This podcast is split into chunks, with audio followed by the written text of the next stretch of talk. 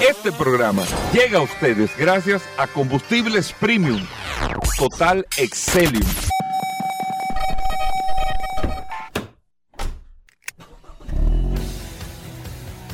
Bienvenidos al programa número uno de movilidad en la República Dominicana. Vehículos en la radio. El aire en vehículos en la radio, señores, buenos días. Gracias a todos por estar en sintonía con nosotros compartiendo hasta la una de la tarde aquí en la más interactiva Sol. 106.5 para toda la República Dominicana. Recuerden que estamos en todas las aplicaciones en Sol. La más interactiva, usted descarga la aplicación en su App Store o Google Play, Sol FM, y ahí está compartiendo con nosotros todas las noticias, todas las informaciones, todo lo relacionado a este mundo de la movilidad. Usted lo comparte aquí en Vehículos en la Radio. Y recuerden, señores, vamos a ponerlos, vamos a ponernos alas para salvar vidas, señores. Usted se puede poner alas haciendo su aporte en el 829 893 4949 893 4949 Ustedes pueden salvar vidas, amigos oyentes eh, de vehículos en la radio, con la Fundación Amigos contra el Cáncer Infantil. Estos dos días ha sido extraordinario aquí en Sol, en esta emisora que siempre, cada año, se pone eh, eh, en línea con todos los aportes que hacen ustedes y la cantidad de vidas, los testimonios que hemos escuchado en el sol de la mañana. Eh, pónganse, señores, alas ustedes. Conviértanse en angelitos en el día de hoy, que lo somos todos. Y vamos a hacer nuestros aportes para la Fundación Amigos contra el Cáncer Infantil. Vamos a luchar juntos contra el cáncer infantil. 829-893. Anótelo ahí. Te quiero anotarlo, anótelo ahí. 893. Ya lo anotó. 4949. 829 893-4949 para que lo más mínimo que usted pueda donar es importante. Lo mínimo. Se llama, mira esto, cárgamelo aquí, esto, lo voy a transferir aquí, lo que sea, lo que sea, no vamos a decir monto, lo que sea. Pero estamos alineados todos en Sol, en Radio Cadena Comercial, con este radio maratón de estos dos días que estamos haciendo para ponernos alas y para salvar vidas con la Fundación Amigos contra el Cáncer Infantil. 829 893 4949 829 893 4949 Paul, ya tenemos donaciones por el WhatsApp. ¿eh? Gracias, sí, la gente está muy activa, Hugo Veras. Ayer eh, lo pusimos. Si usted no lo pudo escuchar por, por, cualquier motivo, está en el estado del WhatsApp. Ahí está el teléfono, usted se puede comunicar. Aceptan transferencia, pago recurrente tienen cuenta en dólares, lo puede hacer por PayPal si usted está en Estados Unidos, puede hacer cualquier tipo de transferencia. Lo importante es que usted aporte desde 300 pesos. Usted puede salvar una vida con 300 pesos. Y ayer eh, los testimonios que estuvimos escuchando sobre personas que, niños que se han salvado y gracias al aporte de todas las personas, gracias a la buena voluntad. Y señores, hay que reconocer que de manera independiente, que usted solamente tenga 300 pesos, usted puede salvar una vida con esos 300 pesos. Y apoya esta causa tan interesante y tan importante que son la Fundación eh, de, Niños eh, Amigos contra el Cáncer eh, Infantil, que es una, una causa sumamente preciosa, muy emotiva y que hoy no sabemos, Hugo son unos niños que están inocentes, son angelitos que están luchando por sus vidas y nosotros tenemos que realmente hacer nuestro. Y que lo podemos ayudar. Claro que Y que lo podemos ayudar. Irving Vargas. Bueno. Hoy es viernes. ayer estuve en la presentación de Peravia Motors. En el día de ayer, mira, Paul y amigos oyentes del programa, es para que ustedes entiendan cómo está eh, el tema de la movilidad eléctrica en República Dominicana. Porque ayer yo que he ido a varias presentaciones eh, y varias actividades, ayer se llevó a cabo un evento, eh, Paul y Irving, en el showroom de Peravia Motors, de BID, un evento 100% eh, eléctrico con todos los modelos de BID. Que me sorprendió algo ayer, Hugo Vera, que dimos el dato de que BID es la tercera marca de mayor vehículos eléctricos vendidos en los Estados Unidos. En los Estados Unidos. En los Estados Unidos. No estamos hablando de China, estamos hablando de Estados Unidos. Tercera compañía más Porque grande. BID creo que es la, es la que más vende vehículos eléctricos en el mundo. No es Tesla, creo yo. Creo yo, creo yo. Podemos buscar ese dato. Es posible. Están- están- No le pregunté a Don Nelson, pero creo yo. posible. Primero y segundo lugar. Por, por lo menos BID Primero y segundo en lugar. los Estados Unidos está en tercer lugar, Claro. que es un mercado. Lo que te quiero decir, Irving, o sea, ayer, y, y- y fíjense lo que es este tema de la movilidad eléctrica ayer, y, la, y, y- y ahí estacionado, en Nelson Peña, la familia Peña, la gente de Peravia Motors, en este showroom BID, o sea, ahí había más de 50, 60 de los modelos eléctricos acabados de llegar ahora. Y había que ver, amigos oyentes del programa, que hacía tiempo que no lo veía en una presentación. A la franca lo digo. Todos los carros que estaban, la gente montándose, viendo, tocando. Pero duraba un rato, no era viendo de que qué chulo. O sea, porque es una novedad. O sea, para, para nosotros, o sea, la, la, la atención como, como, como seres humanos, vamos a decirlo así, en tema de vehículos, está puesto, Irving, en el tema de los vehículos eléctricos y ver qué es esto. Y la gente se da cuenta, bueno, eh, al final es un carro, tiene cuatro gomas y todo, pero es la novedad de que no tiene el motor, de que esta tecnología, todo esto, la verdad que es una cosa extraordinaria, Irving, lo que está pasando, vamos a decir, no solamente con BID, sino lo que está pasando con la atención de la gente en República Dominicana con los vehículos eléctricos. Irving Vargas. Mira, a propósito, Irving Vargas. busqué aquí el dato eh, y la preocupación. Eh, BID dice a julio del 2022 todavía no vendían más coches eléctricos que Tesla. Ah, Ok. Sin embargo, sin embargo, esa pugna eh, por ese liderazgo de los coches eléctricos eh, está cada vez más disputada y se va a poner muy reñida porque los escalones para llegar al liderazgo mundial se implica, por ejemplo, en, el caso BID, por ejemplo, fabricó, ha vendido 641.350 vehículos Eléctricos. eléctricos eh, en el 2022. O sea, en la primera mitad del 2022 ha vendido 641.350 vehículos de nueva energía a nivel global. ¿Ok? Entonces, en la primera mitad del año, Tesla ha vendido un 74.5% más coches eléctricos que BID. Las cifras de BID Bueno, Te- Tesla es más global, aunque BID con la presencia en China es muy fuerte.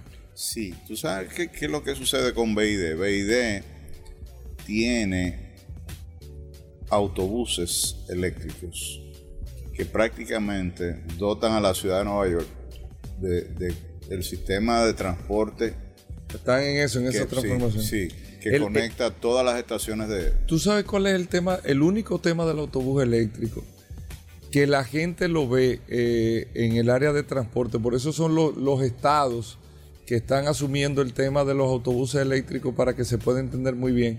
Es porque el costo inicial es muy alto. Sí, El costo inicial eh, prácticamente te duplica y cuidado en algunos casos al costo de un vehículo de, de combustión, eh, en el caso de los autobuses. Pero al final la rentabilidad que te da, yo estaba viendo unas tablas como un 80%, eh, por ejemplo, por cada 10 pesos que tú cobres de, de lo que sea, un servicio de un autobús eléctrico, si en combustión el costo es 70, o, eh, 7 pesos, perdón, 8 pesos de los 10 pesos, y la ganancia son 2 pesos, 2 pesos. En el, en el caso del eléctrico, la ganancia son 7 pesos en vez de. 2 pesos. Pero, lógicamente, una inversión Claro, inicial claro. es Claro. fuerte. Eh, pero al, al- cuando tú te vas a largo plazo, Es- mayor. Cuando tú te vas a largo plazo, claro. mira, Claro. Bueno, es que no hay punto de comparación. Por ejemplo, eso que hablábamos lo- el otro día, de cómo la energía eléctrica se va a, a encarecer y todo lo que va a suceder como consecuencia del, alto uso de los vehículos. Yo digo, bueno, todas las fuentes de energía han pasado por esa misma experiencia. Mire el gas natural como está. El país ahora mismo está buscando una alternativa para ver cómo puede producir energía, por ejemplo, eh, CESPEN, CESPEN, que garantizan eh, la energía privada de todo el este, donde está nuestro centro turístico más importante, depende del gas natural. Y el gas natural ha subido 3, 4, 5, 6, yo creo que hasta 10 veces más el precio, dependiendo de lo, de lo complicado que está el conflicto Rusia-Ucrania. Entonces, imagínense que el parque nuestro de gas natural hubiese sido, qué sé yo, un millón de vehículos. Aquí hubiera, por ejemplo, los carros públicos que pudieron haber sido... Que era el objetivo. Que era el objetivo. Ahora mismo estuvieran pasando una situación bastante difícil y el tema del pasaje, de, todas las los agravantes de este tipo de situaciones hubiese sido muy lamentable.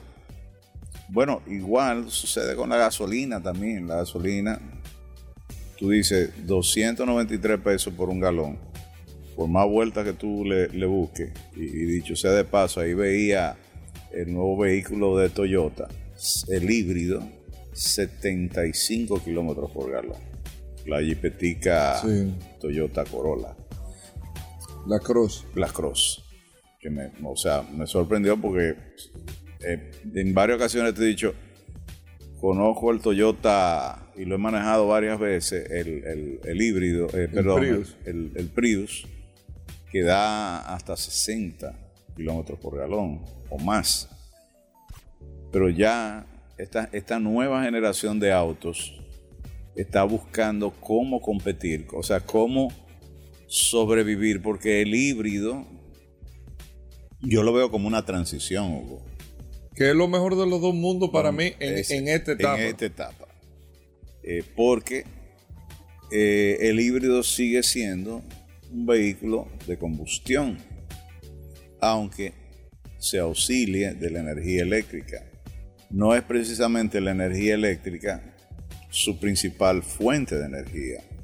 Es decir, el, híbrido eh, te puede auxiliar, pero la limitación de que tú puedas andar con electricidad por un largo rato, a uno que, conoce realmente cómo son las cosas y que no confía plenamente en la tecnología, le da un frío en el estómago.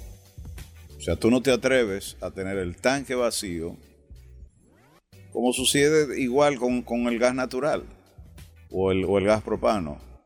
Por más que tú digas, bueno, eh, no importa, o sea, tú quieres andar con los dos tanques, eh, si no bien llenos, por lo menos que tengan cierta cantidad de combustible. Pues bueno, toda esa evolución que va a experimentar el vehículo eléctrico es una, es, es una preocupación que tenemos todos y hasta que eso no logre establecerse, no vamos a saber realmente cuáles son las soluciones que vamos a buscar.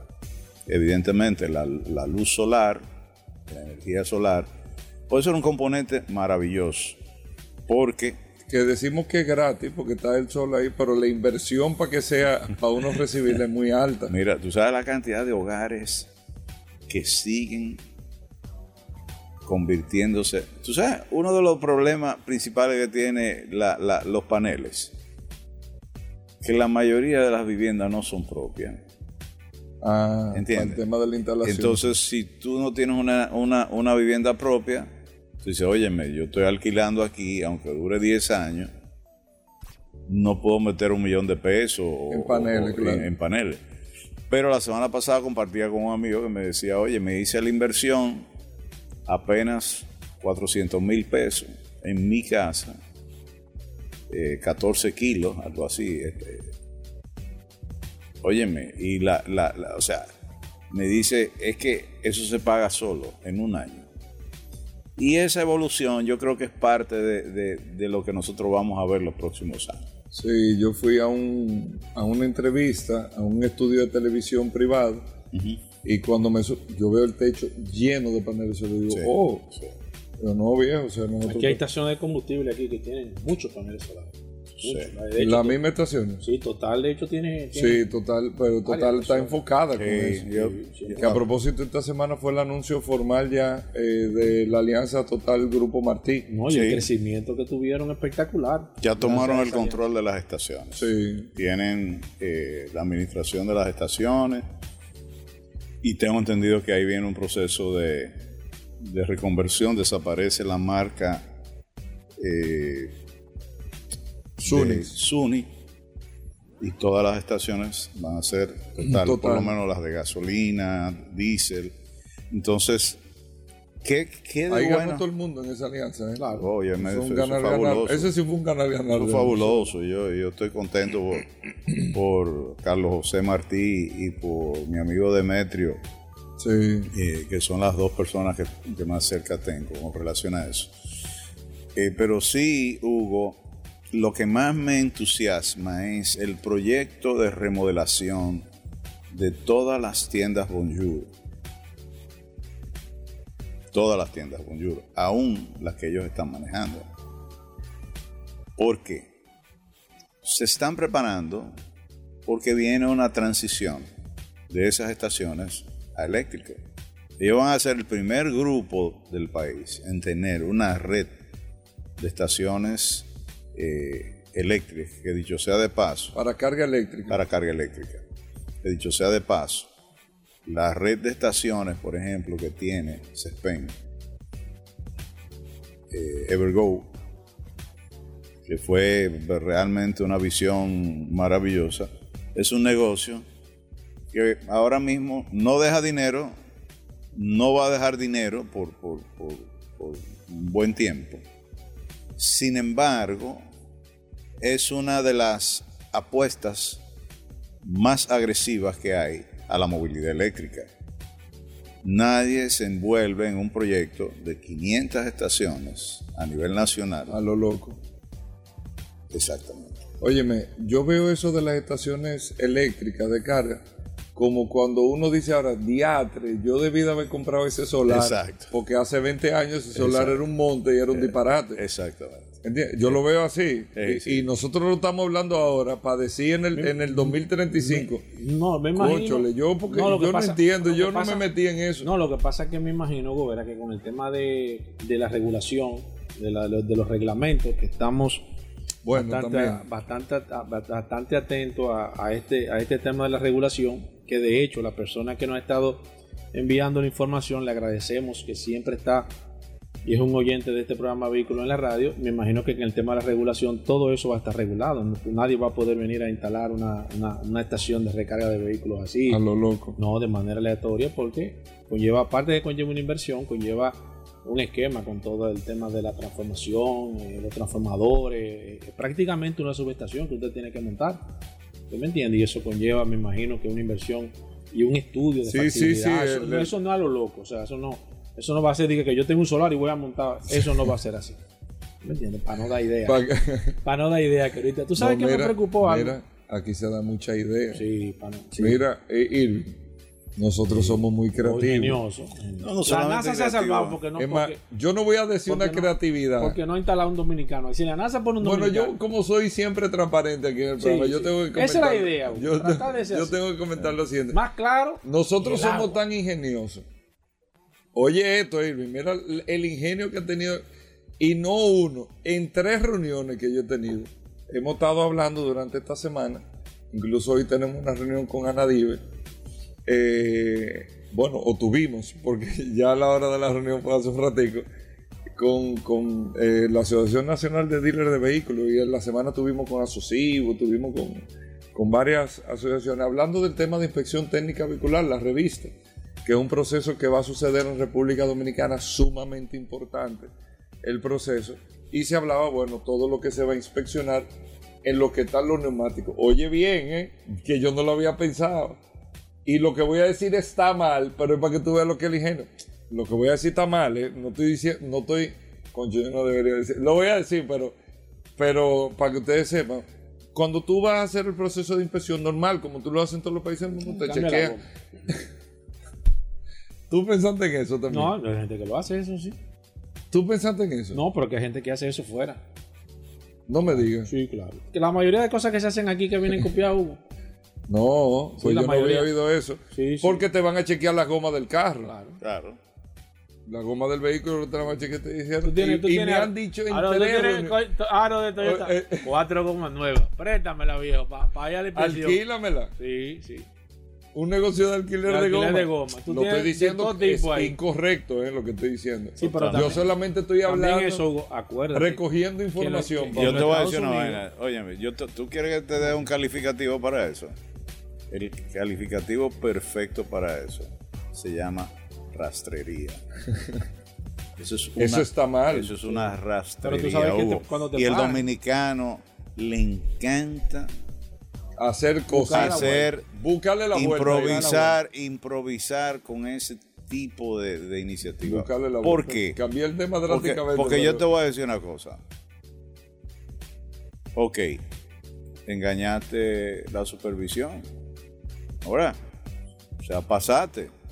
Igual que pasaste cuando estaba en secundaria porque te robaste el examen de la maestra, ¿Cómo? te aprendiste la pregunta Yo no sabía y no contestaste. sabía, bien, Está bien, ok. El curso entero pasó, se robaron el examen. No sabía eso. ¿Qué? Entonces llega- sí, Eso lle- pasa. llega- Yo no- llegaron, llegaron, Yo no sabía. llegaron al día de la graduación Esa era en tu época. y está, sí, no, No, ya no. debe espérate, ser. no, porque ahora la digital. información. ahora es digital. Irving está dando una Óyeme. información que le dieron. Yo fui, oye, mira, yo fui profesor muchos años, ¿Te llegaron a tumbar un examen? nunca, pero sí me llegaron a sacar muchos chivos. ¿Y tú lo agarrabas? Eso, claro. ¿Y qué tú hacías, viejo? Sí, lo bueno. ¿No chanceabas? ¿Cómo Mira, así? ¿Cómo chanceo? Yo, yo te voy a decir una Pero ¿Cómo cosa. chanceo con un chivo? Hay una anécdota de, de una, de una alumna que yo agarré infragante con, con un chivo. Digo, usted tiene un chivo.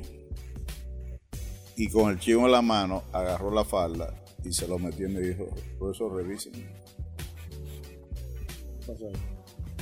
Yo dije, yo dije, no, ¿Cómo se yo dije, yo dije, no, hasta ahí no podemos llegar delante de todo el salón de clase. de, de carro. Entonces, Curioso dañado. ¿Cómo decirte? Es un, es un desafío a la autoridad, como siempre, que es el caso de lo que estamos mencionando.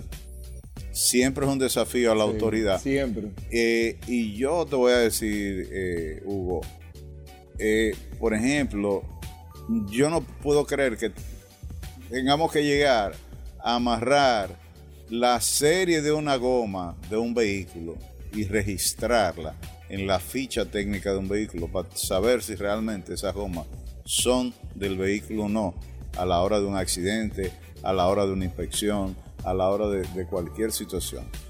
Sí, eh, quiero dejar bien claro que el que no pueda cambiar un juego de goma, según mi profesión, entonces usted no está en capacidad de andar en la calle O de tener la o propiedad. de tener la propiedad de un vehículo. Y eso sucede mucho aquí en la República Dominicana. Hay una distorsión enorme de gente que no puede tener un vehículo y tú tienes dos elementos muy claros sobre la, sobre la base de... O sea, si yo tengo un tieto que no tiene luces, que no tiene cinturones de seguridad, que no ofrece ninguna seguridad para el tránsito,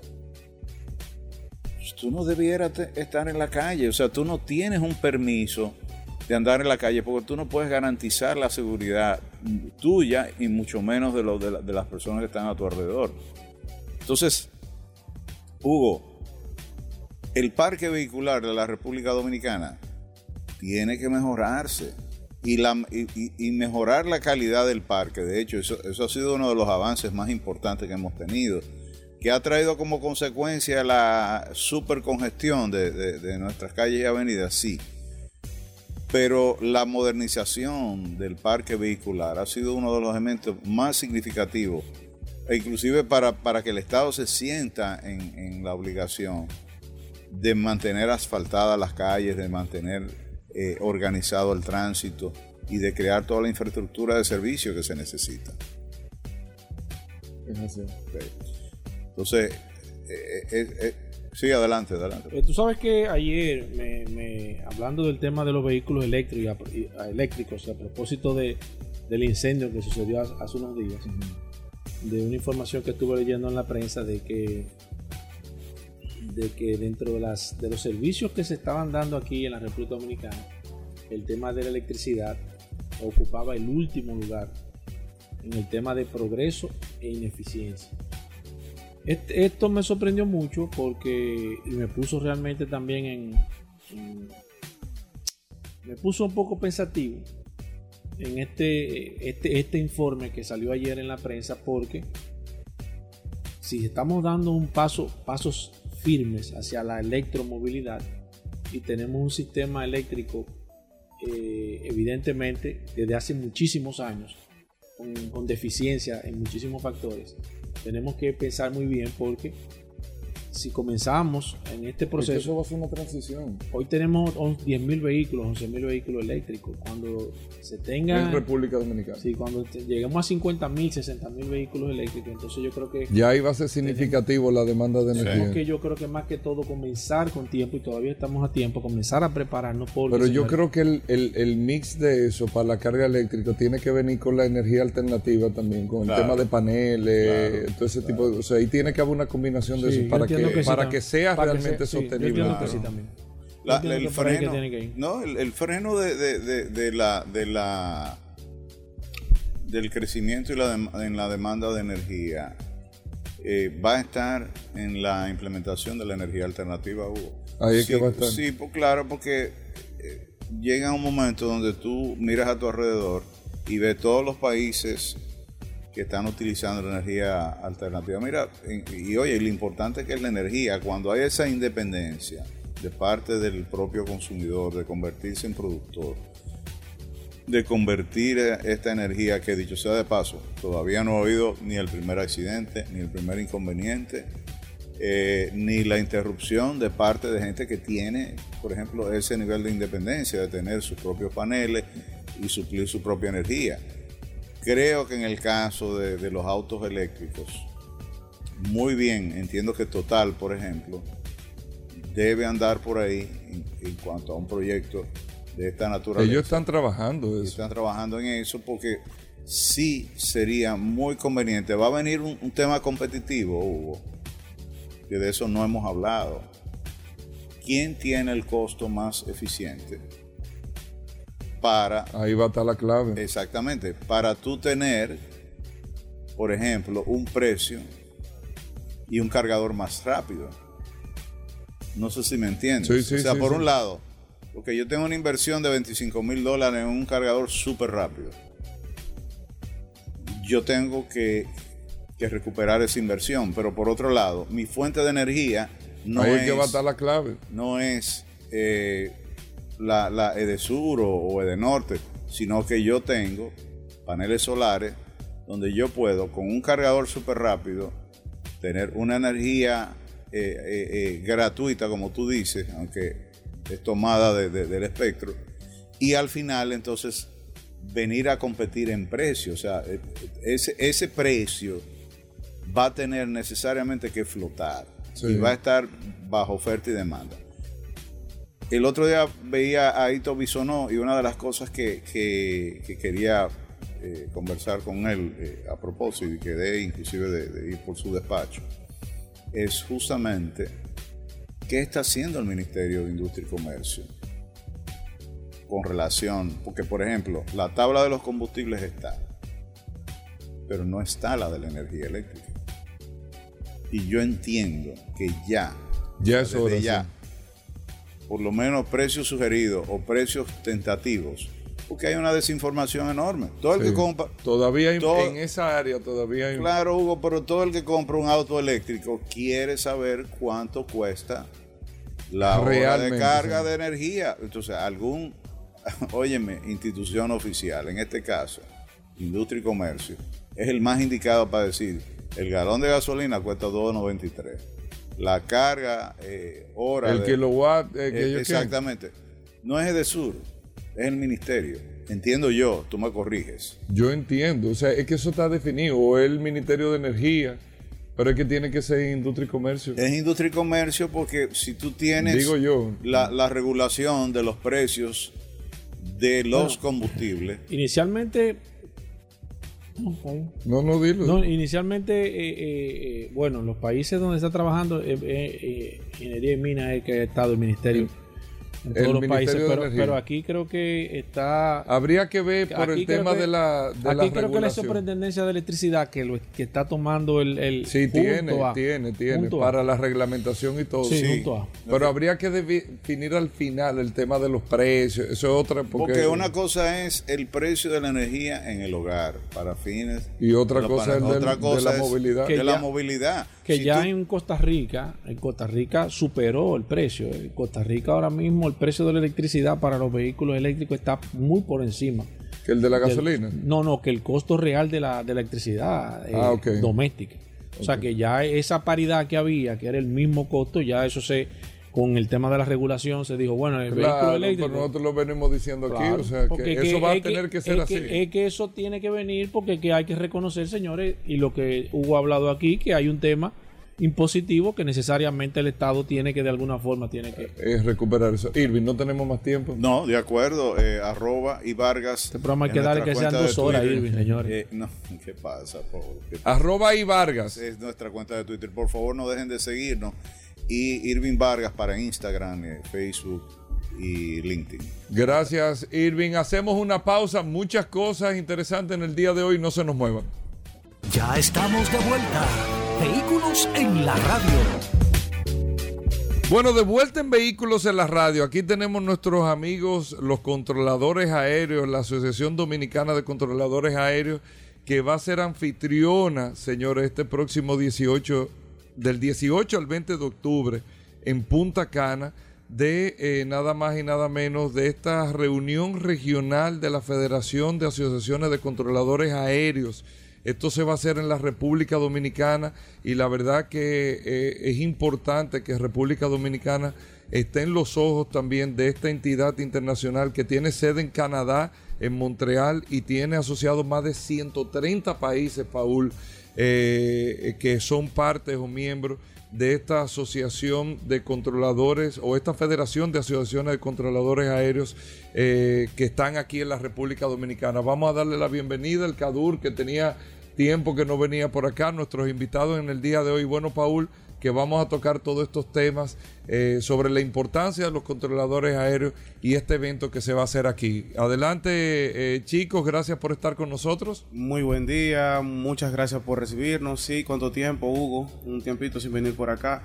Eh, gracias por recibirnos y efectivamente venimos aquí a hablar y a anunciar que nosotros como controladores aéreos, que somos, estamos asociados bajo la ATCA, somos la sede, somos los anfitriones de una regional, una reunión regional de la federación a la que pertenecemos.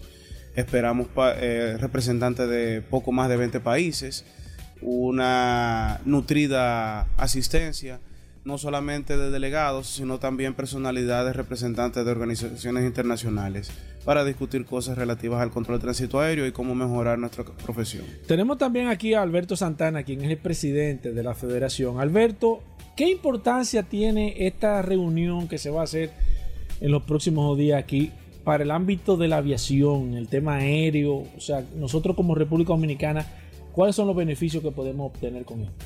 Sí, buenos días, Paul. Am, pues como tú dices, yo soy el presidente de la Asociación Dominicana de Controladores Aéreos, que es la ATCA, que a su vez es miembro de la Federación Internacional de IFATCA. Y la importancia que tiene este evento inicialmente es algo que las regionales se hacen cada año. En diferentes En diferentes países. localidades, por ejemplo, Exacto. la del año pasado se, se realizó en Uruguay, pero en- entonces donde se está realizando se, se vota para elegir el El próximo, país. Es como el fútbol, que se, se- Muy bien, se- correcto. Más o menos esa es la idea. Correcto. Entonces la República Dominicana resultó electa el año pasado para ser la anfitrión. Entonces se encarga de la organización de esa regional la asociación miembro de IFATCA, que es de ese país. Entonces somos los, eh, los anfitriones de este evento y lo importante de esto es que une tanto a los, los controladores locales como a los controladores internacionales sobre la base de los temas técnicos inherentes a la actividad. Aunque se tocan temas de aviación, porque De- a nivel general. a nivel general, correcto, porque la, la, la IFATCA tiene un asiento en OASI, tiene voz en la Organización de Aviación Civil Internacional, donde es escuchada como, como grupo de expertos en control aéreo y cuando se tocan temas que le, que le atañe, pues tiene la oportunidad de expresar sus opiniones, los puntos de vista, porque son estamos en los controladores, el que menos es controlador. Además de controlador puede ser piloto, puede ser controlador y despachador, puede ser controlador. O sea, y el controlador puede tener dos funciones a nivel general. Es que la, tener la profesión es técnica. El control aéreo es técnico. Sin embargo, en la aviación hay otras áreas que uno mismo, como la aviación es apasionante, pues soy controlador, pero me, me gustaría ser piloto. Hay, nosotros tenemos eh, primeros oficiales y capitanes de aerolíneas, de, como en Sky High, por ejemplo, y Y tenemos de jets controladores privados, de jets Mm. privados. Ah, Correcto, es así. que son controladores Y- y, y- son instructores también. y, y se, y se convirtieron en pilotos siendo ya controladores aéreos. Sí, sí, sí, sí. o sea, como segunda profesión se Tú puede sabes que es una carrera un poquito costosa la de Claro, piloto, entonces muy costosa. eh, empiezan a ahorrar y como controladores empiezan a incursionar por la curiosidad. Yo quiero sacar mi licencia de piloto privado y, y empiezan a tomar su Oye, formación. pero imagino la preparación que tiene que tener, porque uno- un piloto que sea piloto y controlador tiene que tener, me imagino, que todas las, las capacidades, porque tiene la, digo yo, ¿no? yo no domino mucho el tema de la aviación, pero tiene menos excusa para meter la pata. exacto, tiene, exacto, tiene- tiene- ti- quizá comete mucho menos errores. Te pregunto en este caso, Alberto Santana y, y el CADUR, estamos hablando sobre, sobre este, este importante acontecimiento que va a suceder aquí. O sea, yo estoy escuchando esto, pero esto es un evento cerrado simplemente para controladores. Es un evento que yo puedo eh, ir como escucha, como oyente. Yo puedo quizás como apasionante con el tema de la aviación participar en caso de que se topen temas generales, que se puedan ser temas abiertos, que no sean temas quizás solamente de la asociación o cualquier institución que esté interesada en ir en participar. ¿Hay posibilidad de esto o es un evento simplemente o exclusivo para el tema de los controladores? Mira, el evento es para los controladores, porque los organizadores, que son la- las personas de la federación, ya tienen una agenda programada sobre los temas que se van a discutir, de las problemáticas y los desafíos nuevos. Entonces la idea es que se reúnan los controladores a discutir esas, esas problemáticas. Lógicamente, de haber algún sector interés, bueno, nosotros tenemos invitado a los principales actores de la industria local. Por ejemplo. Por ejemplo, el Instituto Dominicano de Aviación Civil, que es el regulador tiene- de la aviación civil, tiene que estar, me imagino. que en la- está. En la, en la primera eh, silla tiene que estar sentado. el departamento Es el aeroportuario, ese es el IDAC. La- El departamento aeroportuario está invitado a participar en la, en la apertura y, y son de las personas que promueven, porque al final nosotros como controladores proveemos un servicio que es responsabilidad del Estado. Entonces, es interesante apoyar ese tipo de eventos porque tú vas a tratar temas técnicos donde los locales, aunque hay internacionales que se van con esos temas también tratados, los locales nos quedamos con esas enseñanzas y con esos temas tratados ahí, que lo que van en beneficio a, mejorar el recurso humano y a la hora de proveer el servicio pues estamos más actualizados. También está eh, la Junta de Aviación Civil, eh, hay algunos patrocinadores de, líneas aéreas que también. De aeropuertos, operadores de aeropuertos y en fin, porque son actores de- de la- del sector aeronáutico y es importante que tú sabes que escuchándote, Alberto, y hablamos con Alberto Santana, que es el presidente de la del, del, de DACA, ADACA, ATCA, ATCA, Correcto. que es la Asociación Dominicana de Controladores Aéreos, Correcto. y también que es parte también de la Federación Internacional de, asocia- de Asociaciones de Controladores Aéreos. es así, correcto. un poquito largo, pero, pero llegué. Mira, o sea, me, eh, ¿qué, por, ej- por ejemplo, ¿qué, te- qué problema puede haber, por ejemplo, entre controladores aéreos? ¿Qué soluciones, por ejemplo? ¿Qué temas se pueden discutir? Porque se me ocurre ahora mismo, le digo, pero si está todo, todo escrito y si todo está previamente ya estipulado, me imagino, por la responsabilidad que tiene, ¿cuáles serían problemas? ¿Cuáles serían, por ejemplo, temas que se toquen así triviales, para Eh, tocar un tema? La aviación es, un- es una industria en constante crecimiento, es un organismo vivo que así como crece, aparecen, surgen Se, se comienzan a añadirse cosas. necesidades nuevas. Por ejemplo, por ejemplo, uno de los grandes problemas técnicos a nivel mundial en aviación en general es cómo gestionar, cómo aprovechar la capacidad del espacio aéreo para poder, porque la solución es quiero meter más aviones, operar, tener más En operaciones. el mismo espacio aéreo. Exactamente, entonces, ¿qué tú necesitas? Tú tienes que hacer un conjunto de reuniones y discusiones, implementaciones tecnológicas, cómo eso se traduce en el trabajo que uno hace, en el de uno, en el del piloto, en todo el que eh, tiene que ver con la operación. Cómo tú puedes incrementar esa capacidad sin que lastime la seguridad. Entonces ahí vienen muchas otras cosas. También viene el tema del estrés, ya, desde el Sí, punto de vista profesional. claro. Cómo tú mitigas lo, eh, la, ¿cómo se llama esto? El estrés postraumático, el estrés, la eh, mejorar eh, la forma de tu reportar, de hacerlas, eh, canalizar muchas otras cosas. Y es parte de todo lo que uno como federación discute de cómo mejora el trabajo de la mano con su empleador. Oye, excelente. Eh, ¿me Sí, Paul, Alberto? Para, en, en esa parte, como ya tuviste, Sí. nosotros somos una asociación de controladores técnicas, pertenecemos a una federación.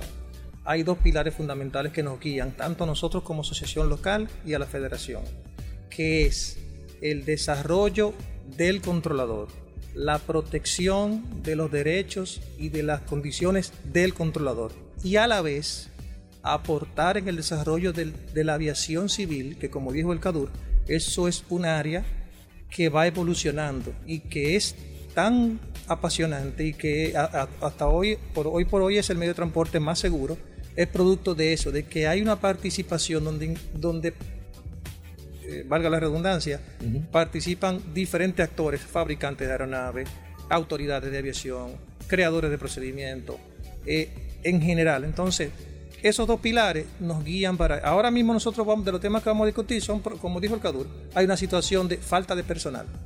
A nivel mundial, el controlador aéreo, luego de la pandemia, hay un problema también con falta de pilotos, pero ya los pilotos en su, en su parte... Claro, en su eh, área, pues, sí. Pero eso es, una, eso es algo que nosotros también vamos a tratar Alberto, ¿cuándo va a ser esto? Eh, ¿Dónde va a ser? Eh, si yo necesito más información, ¿cómo me puedo poner en contacto con, con ustedes? Cualquier empresa que esté interesado, cualquier persona que esté interesado en ponerse en contacto con ustedes, ¿cómo lo puede hacer? Sí, el evento se va a efectuar este, eh, este 18, al- del 18 al 20 de octubre de este mes. El 18 es la apertura. Son tres días de plenarias donde se van a tratar los asuntos técnicos, pero el día 20 se cierra no solo el evento con una celebración, sino que el 20 de octubre es el Día Internacional del Controlador Aéreo, que coincide con el cierre del evento, el Día Internacional, porque la Federación Internacional se creó el 20 de octubre de 1961 Esta es la 38 reunión que vamos a hacer regional, pero coincide, oye, con qué? Con 100 años de la actividad. Así como la aviación tiene su evolución, la actividad del control aéreo, que antes era una persona en tierra con una bandera, haciéndole señas a aeronaves que podían volar bien bajito, Exacto. y se, ya nosotros estamos evolucionando al uso de radares, tecnología de ADSB y eso. Y durante esos 100 años ha, ha evolucionado y hoy se- y en este año celebramos esos 100 años, que es parte de lo que... de- Cualquier la- persona que quiera ponerse en contacto con ustedes, ¿cómo lo pueden seguir? ¿Cómo lo pueden ubicar? Eh, tenemos eh, el teléfono, el 809-596-4132. Espérate, vamos al mal paso. 809 596 596 4132. 4132. También pueden localizarnos a través de las redes sociales, que estamos atentos a ellas, y más ahora en estos días. Está ADCA, ADCA. ATC. Tenemos el Ese- correo de info arroba atca punto do. Solamente correo. Info arroba Atca, Atca. atca atca. ajá. punto do. Ahí pueden, pueden escribirnos. Tenemos también redes sociales en Instagram, Twitter, que Instagram, Twitter, ¿Y Facebook. cómo lo buscamos? No, con ADCA. ADCA Así mismo. C, ADCA. ADCA. Así mismo. Sí, le va a salir logo. En Instagram vez. lo tienen. En Instagram. atca.atc en Instagram. En Instagram. ATC de Air Traffic Controller. Perf-. Perfecto. Gracias entonces a ustedes. Una pregunta antes de eh, antes de que ustedes se vayan. Tú sabes que estuvimos hablando hace un par de días con el tema de los controladores. ¿El controlador aéreo es el responsable o el piloto tiene que hacer obligatoriamente lo que dice el controlador aéreo? O sea, el controlador aéreo inmediatamente toma, no sé si eso funciona así, evidentemente que usted me corrí, toma el espacio aéreo y si el controlador aéreo le dice suba a 3000 pies y doble a la izquierda, ¿El piloto tiene que hacer exclusivamente lo que dice el controlador aéreo o no necesariamente tiene que llevarse al pie de la letra de lo que él dice? Si él me dice a 5.000, yo le puedo decir, no, yo quiero ir a 4.000. O si tiene que llevarse siempre lo que diga el controlador aéreo. Sí. Sí. O sea, nosotros somos gestores del espacio aéreo. y Siempre tiene que hacer lo que diga el controlador. O sea, siempre hay excepciones. No, no, pero te digo en caso de. o sea, tú- Pero realmente nosotros Sí. estamos es para poder de- para poder eh, gestionar el tránsito de manera efectiva y mantener los niveles de seguridad. Nosotros damos los, porque el piloto tiene control de su aeronave, pero nosotros tenemos la visión general de- del espacio de aéreo todo, completo. no solamente de él, sino de todo el mundo. Y nosotros, o sea, de todo el que está bajo nuestra responsabilidad. Entonces somos nosotros los que organizamos nuestra secuencia de aterrizaje, llegada y circulación a través del espacio aéreo. Entonces, como tenemos esa vista, necesitamos que se sigan ciertos parámetros. Y el piloto tiene que llevarse necesariamente de lo que diga el controlador. Por esa, por ese. Correcto. La máxima es que como controladores, las tripulaciones deben obedecer las instrucciones de los controladores, dependiendo de la clasificación del espacio aéreo. Hay espacio aéreo donde el piloto puede volar a discreción, bien diciendo visto, donde no se provee, por ejemplo, separación entre aeronaves, pero en los espacios aéreos donde se provee servicios de control aéreo están sujetos a las instrucciones de los controladores. Para ellos desviarse de eso, tienen que decirlo, tienen, tú le puedes decir... no, Tiene que notificarlo. por ejemplo, la pregunta que tú haces, suba a nivel de vuelo 350 y la aeronave dice, yo estoy muy pesado para 350. Ya Aunque ya él dice, bueno, ¿y qué, qué nivel tú puedes óptimo para ti? 330. Bueno, mira, 330 no, 310, porque a 330 tengo otra aeronave. Exacto. Y si te autorizo el nivel que tú solicitas, pues hay un riesgo de colisión. Entonces ahí, en esa dinámica de, de que nos ponemos de acuerdo, pues Exacto. se garantiza la seguridad. Y si, y si hay un mal tiempo, ya uno, por ejemplo, por donde los va dirigiendo, depende de por donde ellos puedan ir. Porque ellos tienen un radar de... De que, le, que le está también informando. Exactamente, entonces uno a veces quiere secuenciarlo. va- van a tener que venir ustedes aquí. Gracias al Cadur, gracias a, a José Alberto. Alberto. Alberto, Alberto Santana. gracias Alberto Santana por la invitación. Bueno, agradecerle muchísimo que estén por acá, Paul. Eh, vamos a darle Claro seguimiento sí. a este evento. Y nada, nosotros con esto hacemos una breve pausa. Vamos a hablar de gomas, vamos con muchos temas interesantes. No se nos muevan. Bien, mis amigos, y seguimos en su programa Vehículos en la Radio. Señores, ustedes saben que estamos en medio de una labor titánica, de una labor sumamente importante. Eh, estamos eh, aportando a través de la Fundación Amigos contra el Cáncer Infantil y estamos necesitando de su apoyo, de su buena fe, de su buena voluntad. Y aquí tenemos a la señora María San Giovanni, Teresa Lebrón y a Griselda Carrón, que son parte importantes de esta fundación.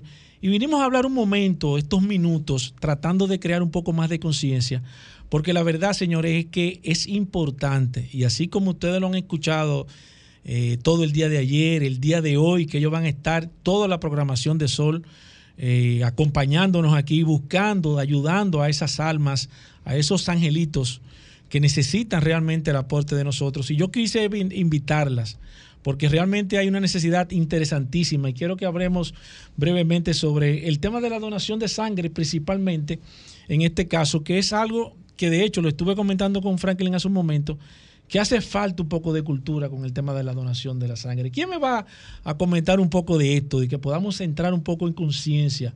María, Teresa se va a encargar. Teresa, ayúdame aquí Bueno, con esto. mira, eh, el aquí tema para de la sangre es un tema, para escuchar bien. un tema complicado. No tenemos la cultura. eh, mm, le tenemos miedo a la aguja. O sea, eh, a mí me han tocado muchos casos de hombres que realmente le tienen pánico a la aguja. No, yo Sin soy uno, embargo, yo me- yo me anoto ahí. se dan golpes. Sí. Eh, supongo los hombres tienden a, a- a- a Sí, darse sí, puñetazos, sí. la nariz, pero una aguja. Le- Uno le tiene No. más miedo. eh, Eso es así. Pero es así. Eh, las mujeres siempre dicen no que las mujeres no hay muchos mitos que las mujeres no podemos donar ¿Qué tal desde de, que dicen eso? Que la mujer no no, es así, puede, que nada más no el hombre, que, que bajo cierta condición de las mujeres no puede, si sufre de esto. Siempre hay muchísimos mitos. Mira, eso realmente, no es. hay muchas pastillas que hacen que uno tiene que hacerle mucha pregunta a la persona que va a donar porque hay mucha medicina que realmente no se aceptan Eh, cosas sencillas como como si tomaste aspirina o sea no se- Ajá, no se puede. No se puede. Sin embargo, el que sufre de la presión cree que no puede donar, porque sufre la presión, pues ese sí puede donar. Si ¿En en, ese momento él está con su, con su presión controlada, sí puede donar. Tú sabes que hay mucho, eh, yo creo que más que todo es un tema de información, porque Sí, la gente tiene, tiene siempre muchos mitos y uno se lleva siempre de lo que escucha, nunca se lleva de, de profesionales, de personas que puedan quizás orientar, Sí. porque uno tiene miedo de, ¿y si yo me desmayo? ¿Y si yo me muero? ¿Y si me sacan mucha sangre? O sea, cosas que uno la ve hasta cierto punto hasta sin sentido, pero a veces a uno mismo por el tema del desconocimiento. Pero en realidad, ¿cómo funciona el tema de la donación? Por ejemplo, yo quiero donar sangre, ¿dónde debo de ir? ¿Qué debo hacer? ¿Debo de comer antes de? ¿No debo de comer? Eh, ¿Qué tipo de condiciones físicas yo debo de tener? Eh, ¿Cómo yo me inscribo, por ejemplo? O sea, todo ese tipo de, de estructura que lamentablemente no tenemos esa información. ¿Cómo yo me puedo acercar a ustedes? ¿Cómo yo puedo darme cuenta si puedo ser un individuo que le pueda donar sangre, por ejemplo, a ustedes? Sí. Bueno, con nosotros hay dos formas de donar. Una es yendo a la, a la- al banco de sangre de la, del, del hospital, eh, y decir que quiere donar para los niños o para los niños de cáncer. Eh, usted especifica lo que uno quiere, lo que usted quiere. Comida tiene que estar. ah, puede haber comido, pero debe tener de dos a tres horas de haber comido, o sea, haber hecho la digestión. Eh, no debe haber tomado alcohol en 24 horas. Eh, en caso de que tenga algún tatuaje, el tatuaje debe tener más de un año, De hecho, de hecho. Eso Eh, es importante. Sí, hay mucha gente con tatuajes. No importa el tamaño. el Lo que tamaño- importa es que no que tenga más de un año. que tenga más de un año. Ok. Y las mujeres tienen que pensar que las cejas es un tatuaje. Ah, La ceja es un tatuaje. El delineador que se están haciendo es un tatuaje. Eh, la Ah, moda nos está poniendo la cosa difícil. El permanente. Sí, sí, sí, el permanente, ¿Cómo tú sabes por eso, supuesto, el que es con aguja. el que Sí. se hace con aguja. sí. Eh, hay- bueno, las medicinas, tiene que decir cuáles son las medicinas que está tomando, por eso por lo Una general... persona con qué tipo de condición o qué tipo de enfermedad. pues, dijo- dijiste hace un momento Sí. que el tema de la presión, si la tienen controlada, no es importante. ¿Con qué otra condición tú puedes decir, no, yo puedo donar sangre aunque sufra de, por ejemplo? Eh, si no, o sea... No importa- otra- Diabético, diabético. El, El diabético no puede. el diabético no puede, No porque puede. el diabético ya tiene que tomar. Es que por lo general, mire, la mejor persona, se puede donar hasta los, el hombre hasta los 65 años. Ah, la pues estamos todavía ahí. La nosotros. mujer hasta los 60. Eh, pero la realidad es que es que ahí empieza realmente, y desde un poquito antes ya uno empieza a tomar medicinas. Sí. Ya el cuerpo te requiere medicinas. Entonces, eh, por lo general, te rechazan. Claro. Entonces, por eso, más que nada. eh, desde se, se dona desde los 18 años hasta los 60 o 65 años. La población de mayor éxito es la población joven sana, porque si tiene dro- si, Claro. ha, si ha usado droga, Exacto, tampoco. Tampoco. Eh, que un 24, ya como dijo ahorita, con 24 horas de haber tomado alcohol. Eh, ¿Qué otra cosa que no se pueda? María Eh, quiere Quería aportar. complementar algo sobre cómo se puede donar también con la fundación. Eh, mi compañera habló, opción. so- claro, habló sobre el hospital, pero muy importante, tenemos nuestra unidad móvil. Esa es la de que segunda hacemos, parte, sí. que hacemos jornadas de no- de donación de sangre, donde nos movilizamos hacia las empresas. Ok, o sea que por ejemplo ustedes van allá y recorren y ustedes van y recogen la sangre en la empresa. Todo el que quiera donar puede sí. donar Mira, ahí mismo. todo empezó porque yo, yo- nosotros hicimos, bueno, no, no, era imposible llamar. Se nos juntaban cuatro Sí. y cinco niños que había que buscarle donantes y se, me- se nos hacía muy difícil. Hicimos una, una, eh, hicimos una, como un radio maratón, pero era para, para que la gente se inscribiera pa- como sí, donante. Exacto. Y yo tenía mil y Para salirlo a buscar. mil y pico de donantes que yo llamaba por teléfono casi todos los días Claro. a ver quién podía donar. Muchos teléfonos que me dieron equivocados que no eran. eh, y que yo estoy tomando tal medicina o que yo bebí alcohol o que no puedo pedir permiso en la empresa. Era Sí. la mayoría. Claro. Y eso es un tema, porque es, o la mañana entera o la tarde entera. ¿Cómo Entonces, hago para donar? ¿Cómo Espérate, yo hago para ¿Qué donar? fue lo que hicimos ahí? Le buscamos la vuelta.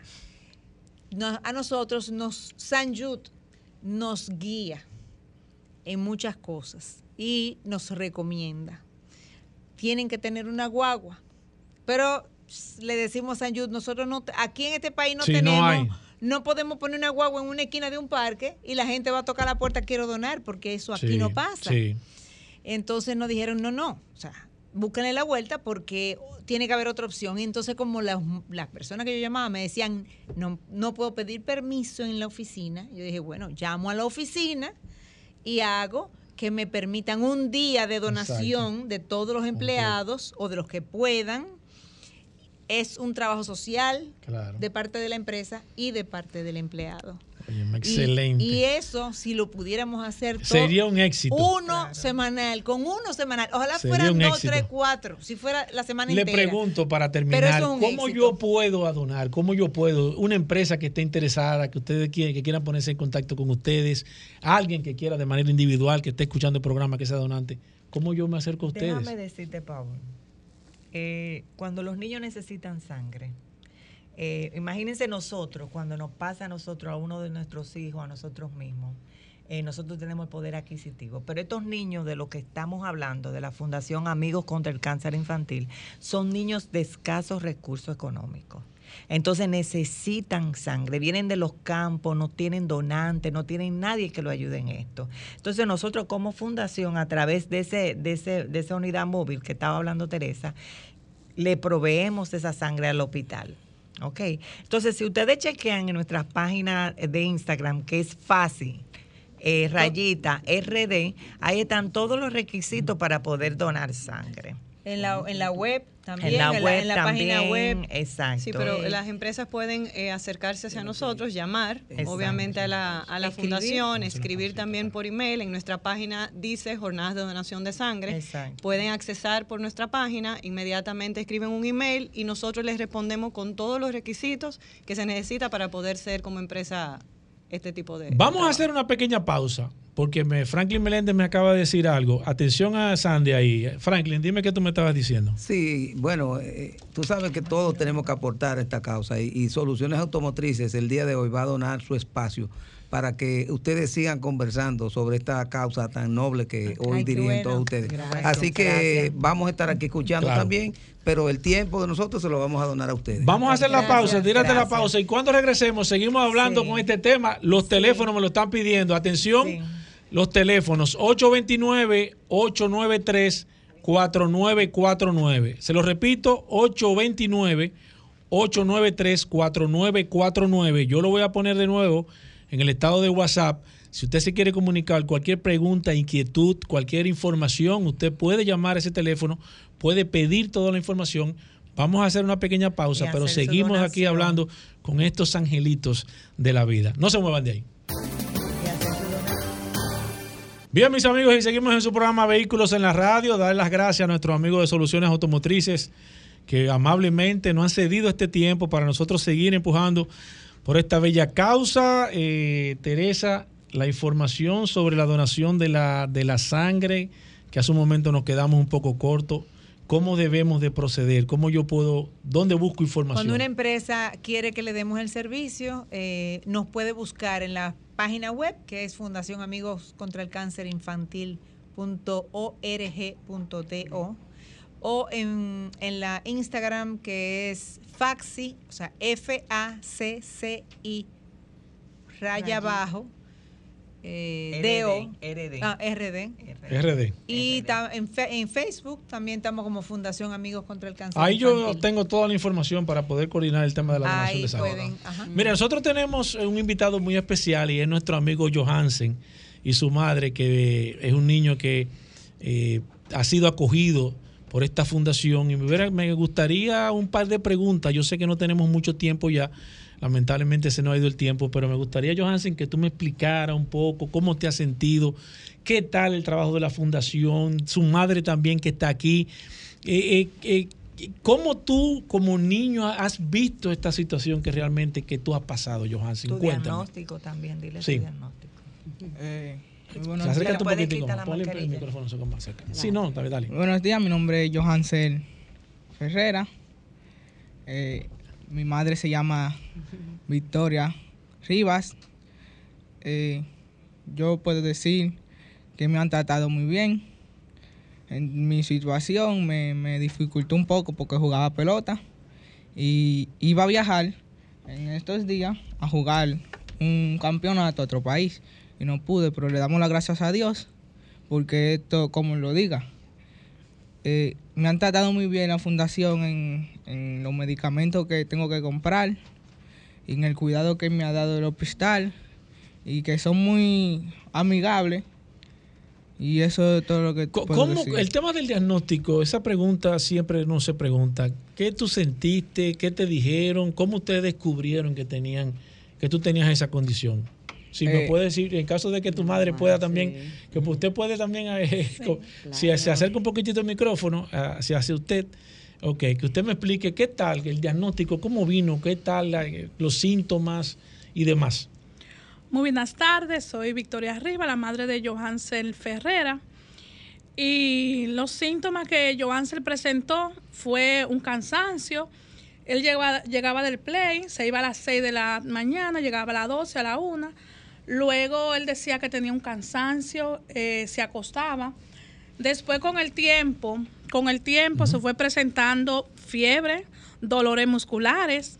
eh, en, los, en las piernas se le presentaban algunos hematomas, pero como él decía que le pegaban una pelota, Sí, pues yo claro. ignoraba eso.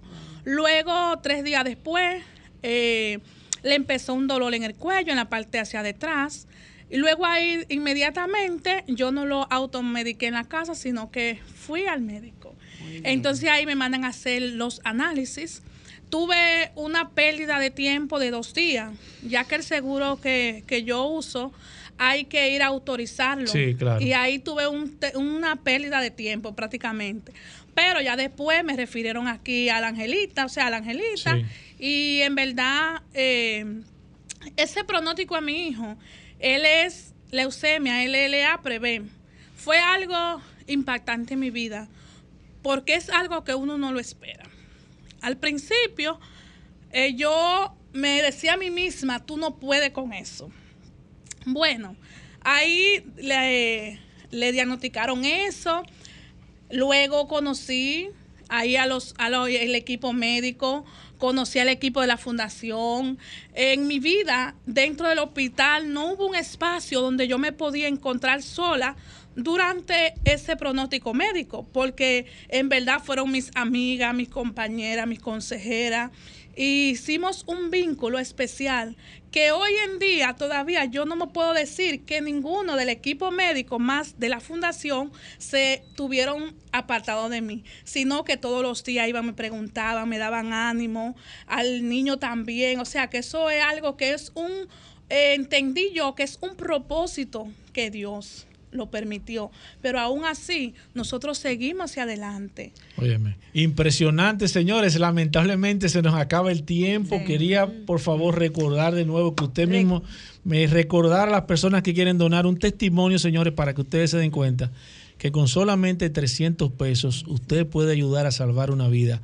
Recuerden que pago recurrente, depósito, transferencia, PayPal, no hay forma posible.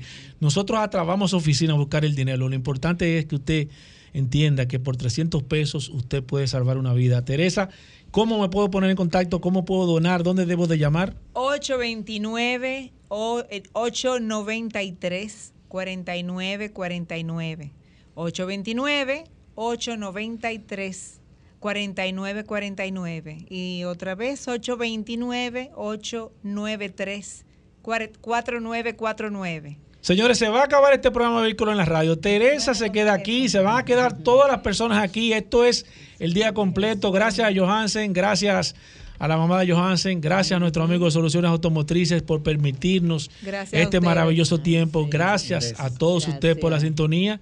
Recuerden, señores, 829-893-4949 con 300 pesos. Usted puede que suenen los salvar teléfonos una vida. Llame ahora mismo 829 893 4949. Señores, se acaba este programa de Vehículos en la Radio. Nos vemos el lunes. Lo dejamos con solo para mujeres. Combustibles Premium Total Excelium presentó